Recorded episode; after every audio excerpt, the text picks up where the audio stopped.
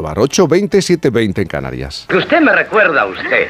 Sus ojos, su garganta, sus labios, todo cuanto hay en usted me recuerda a usted, excepto usted. La manera en la que nos comunicamos se transforma continuamente. La forma en la que nos tratamos ha ido cambiando a lo largo del tiempo. No usamos las mismas palabras, aunque deriven de ellas. Tampoco mantenemos las mismas formas cuando nos dirigimos, por ejemplo, a nuestros padres, a los profesores, o cuando vamos a comprar el pan o pedir un café, como nos ha recordado Ignacio Varela. El trato ha variado. En las aulas, en los bancos, en los comercios incluso en la publicidad ya no son tan habituales las fórmulas de cortesía. Lo formal ha caído en desuso. El uso del usted se ha sustituido por el tuteo en ámbitos donde antes era impensable.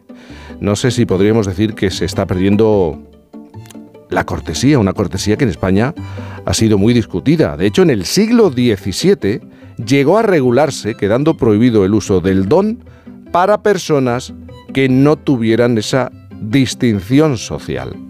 Hay quien diría que el ustedeo, me gusta, agoniza que está en decadencia o que estamos perdiendo los modales. Lo cierto es que está en desuso y ese desuso tiene una evolución en el tiempo. Por eso en esta mañana queremos tomar este primer café hablando del origen del usted en España y en otros países latinoamericanos, donde sí está más vigente, también en el ámbito familiar. Vamos a descubrir la procedencia y la evolución del usted con una gran defensora de este trato, Lola Pons Rodríguez es historiadora de la lengua, catedrática de la Universidad de Sevilla y autora del libro El español en el mundo, a la que voy a tratar de usted. Lola, buenos días. Buenos días, Jaime. Me alegra saludarlo. Eh, ¿Cómo está? Bien, bueno, contenta de empezar la mañana también yo tomarme este primer café en el programa. Lola, eh, tengo que confesarle que me va a costar mucho, me va a costar mucho, mira, se están riendo aquí, me va a costar mucho mantenerme en el usted, pero lo, lo voy a hacer, porque sé que es de... No tengo ningún problema en que usted me tutee si quiere, lo deja a su elección. Bueno, defiende el uso del usted y lo utiliza con sus alumnos eh, como fórmula de respeto y de reverencia, ¿no?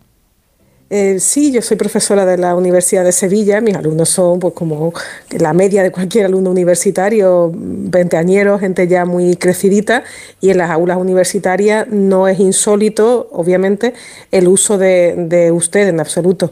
Es bastante común, no, no quizá tan habitual como hace unos años, pero sigue siendo un tratamiento que se emplea tanto del profesor al estudiante como del estudiante al docente.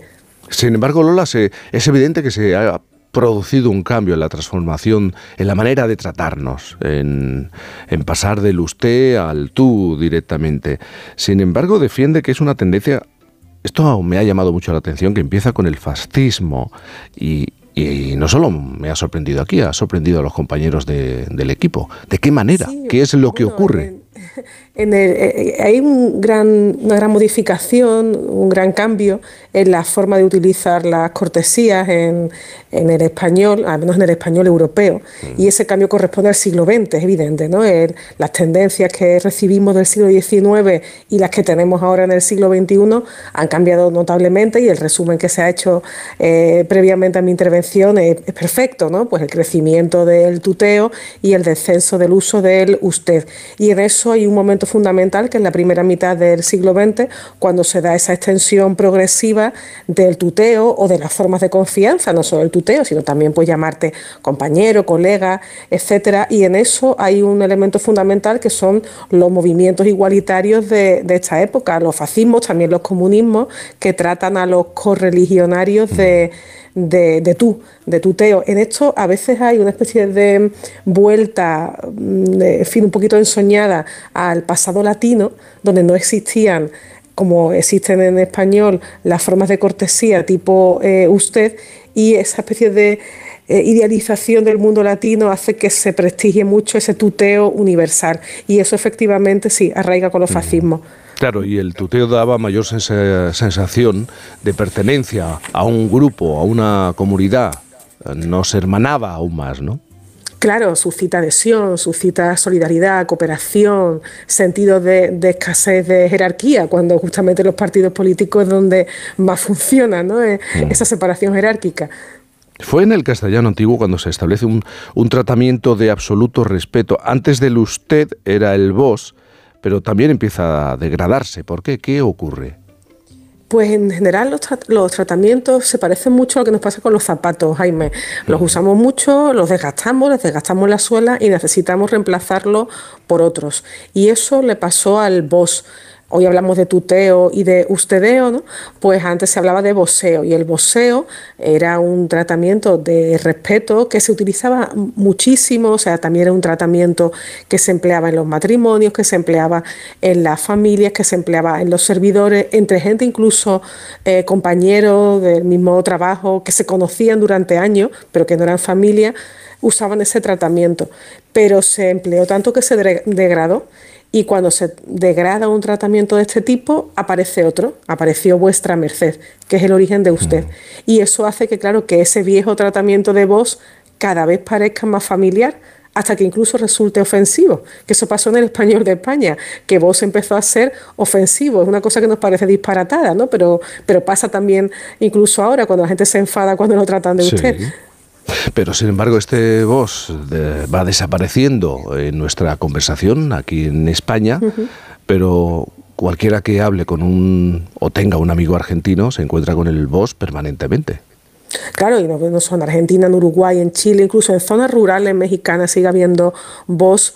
Y en esos casos tenemos un sistema precioso, eh, tripartito, porque en esas zonas americanas va a haber usted, tú, igual que en España, pero también vos. Entonces tenemos tres elementos de tratamiento y es de una complejidad maravillosa, eh, preciosa para un filólogo que, que lo estudia, ¿Cómo se reparte eso? Porque tenemos claro que en esos casos usted es la cortesía, pero ¿qué pasa con tú y vos? Pues normalmente tú es una forma en esos casos de grado intermedio de tratamiento y vos de confianza extrema. En España se dejó de utilizar como tratamiento preferente porque, como, como ha explicado, llega un momento en el que se, se usa tanto que ya no era algo especial, no te remarcaba especialmente y socialmente. Entonces, ¿qué pasa con nuestra habla? Que, que se buscan nuevas fórmulas de cortesía y aparece vuestra merced, vuestra señoría. exactamente, vuestra, eh, vuestra señoría es lo que da lugar a usía que de vez en cuando se sigue oyendo y que todavía en el siglo XIX aparecía en algunos pueblos de manera viva, etcétera. Y vuestra merced, pues por el típico desgaste de la pronunciación, la erosión fonética, da lugar a usted. Em, todavía había también otras formas. Por ejemplo, estoy pensando en el Quijote. En el Quijote aparece vuesa merced, todavía es así, y eh, se alterna tú y, vos. ¿no? El Quijote, por ejemplo, llama a Sancho de tú, lo llama de vos, pero en alguna ocasión lo llama también de vuesa merced, y eso es el siglo XVII. Pero, pero claro, en fin, vos va a desaparecer y lo que va a extenderse vuestra merced mm, erosionado hacia usted. Y habría que recordar que eh, depende del tratamiento, está situado en una escala de la sociedad, porque la construcción social en España era algo muy importante en el siglo XVII. Y es en ese momento en el que además se quiere regular. Claro, es que mm, las guías de cómo comportarse socialmente son muy relevantes. Todavía hoy nos pasa, ¿eh? que vamos a algún lugar y decimos, bueno, yo a este cómo lo tengo que tratar. ¿No? A lo mejor tengo muy claro cómo me tomo, cómo trato esa persona con la que me voy a tomar un café. Pero si me invitan de casa real, tengo claro cómo tengo que tratar a sus majestades, por ejemplo. O sea, el protocolo puede resultar muy complejo para el que no está avezado a ello. Y hoy, como ayer, existían guías para eso. Y en esas guías se decía a quién se trata de don, a quién se trata de señor, etcétera. Pero claro, todo el mundo quiere ser tratado con el tratamiento de respeto, todo el mundo quiere merecer la máxima distinción protocolaria. Y hubo incluso una regulación sobre el uso de, don, ¿no? porque era un disparate que la gente, pues se contaban chistes de que la gente llamaba de don a su caballo o a su burro. ¿no? Es una posición muy extrema, pero retrata lo que pasaba en la España del 17. Eh, Lola, hace un momento Ignacio Varela, nuestro sospechoso del sábado, eh, analizaba cómo estamos utilizando, de qué manera estamos utilizando el tuteo y, el usted, y, ponía un ejemplo muy claro. Parece ser que señalamos con el usted al que eh, nos está sirviendo, por ejemplo, al, al camarero, pero para marcar una diferencia social. ¿Tú piensas que eso está ocurriendo ahora? Sí, sí, yo estoy de acuerdo con lo que ha dicho Ignacio Varela. Yo creo que eso está ocurriendo, pero no me parece que, usted sea una forma eh, de entrada descortés. O sea, si voy a, un lugar y ese mismo camarero o una persona desconocida, etcétera, me tratan de usted, a mí, por ejemplo, no me parece ofensivo. A mí no me parece que me eche años encima, que me trate eh, el usted. Yo creo que hay un tipo de situación social en la que el empleo de usted resulta cómodo, porque de entrada me parece que es el primer agarradero, el primer asidero para eh, entrar a personas a las que no eh, conocemos. Es cierto que en general en muchas de esas situaciones se ha impuesto el tuteo, que, es normal que el doctor tutee al paciente, que, que tutee el farmacéutico a la persona que va a tomarse la atención, pero, pero no me parece extraño que se emplee usted ahí. Acabáramos, ¿no? Estamos en un tiempo de polarización política, eh, eso es muy claro, o conmigo o contra mí, estás en un lado o en otro, y, han aumentado las diferencias sociales y, económicas, pero si hablamos del lenguaje y de la manera de tratarnos, no se remarca tanto en este momento en nuestro país, ¿no? Em, sí, sí, se refiere a si esta mm, polarización se traspasa al empleo de, la cortesía. Yo creo que algo hay. O sea, ¿Algo hay? Eh, algo hay. A ver, no sé si es una cosa tan reciente. Hombre, es evidente que los parlamentarios que seguramente se tuteen cuando se encuentran en un pasillo, los de partidos opuestos, ¿no? Y que se pasen informes tuteándose, cuando suben a la tribuna se tratan de usted y de señor o señoría, etcétera, señor tal, con el apellido, y se tratan de usted. Y me parece bien que eso ocurra, ¿no? Que me parece bien que usted se reserve a, ese, a esos empleos. Pero es cierto que en algunos momentos, cuando el debate se encona demasiado, a mí me da la impresión de que cuando uno se dirige a otro y dice, usted señor, no sé qué, eh, esos empleos son más que respetuosos distanciadores, o sea, son esos empleos que señalábamos anteriormente que, más que reverenciar están pidiendo distanciar, ¿no? Pero claro, la convención del lenguaje de la tribuna política es el empleo del usted. Es que el tratamiento no solo está condicionado por quién uno es, está condicionado por dónde estamos, por dónde está uno, qué, lugar está eh, ocupando. Pero llamativo, llamativo que alguien se trate de usted y después se insulte. Eso es llamativo, porque claro, uno tiene que ser coherente con el tratamiento, ¿no? Y no sé, no sé cuando se incluye un insulto en mitad de la tribuna parlamentaria. Eh, Lola, eh, en su trabajo como catedrática, como profesora de la Universidad de Sevilla, cuando le explica a los estudiantes, por favor, nos vamos a tratar de usted, eh, ¿qué argumentos emplea para que ellos entiendan que esa va a ser la fórmula para para tratarse? es que la lengua tiene muchísimas cosas en las que no hay que decir nada explícito, es el, uso. Yo entro en clase y a mí me, sale, llevo veintipico años dando clases y me sale el empleo del usted, tanto como otras veces cuando es un seminario pequeño, en situaciones de confianza, llevábamos viéndonos curso a curso, pues en el trato concreto del alumno que se acerca a la mesa y hace una pregunta, aparece el tuteo.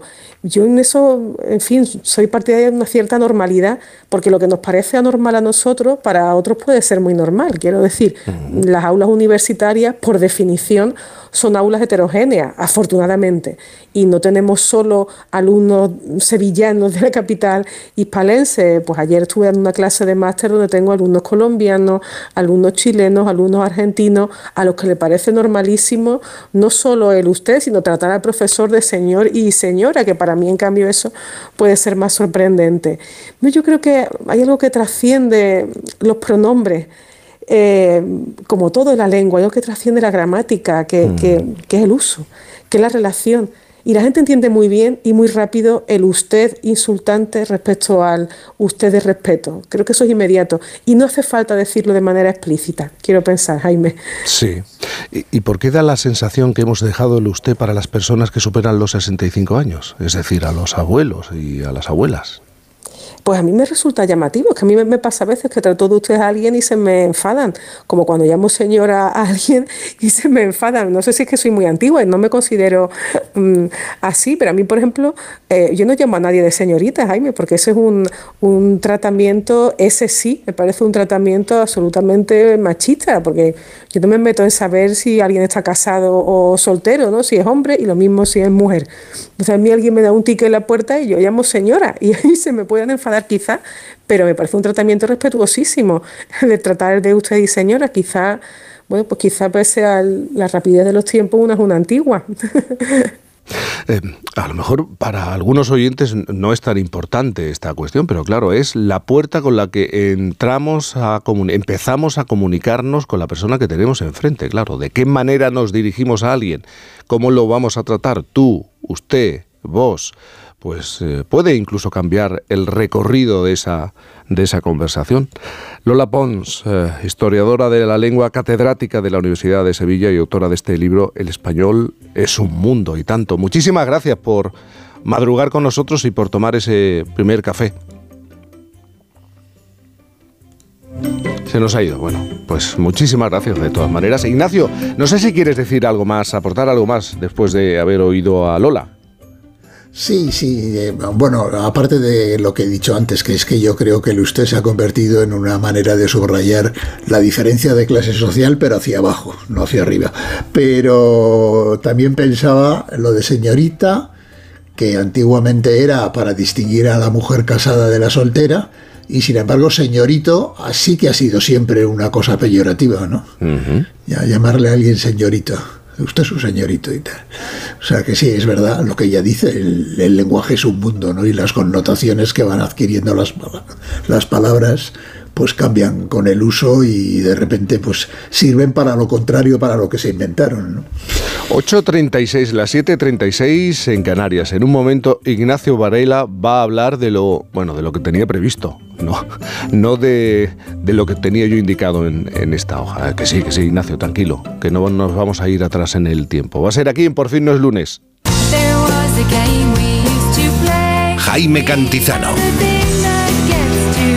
Por fin no es lunes. Onda Cero.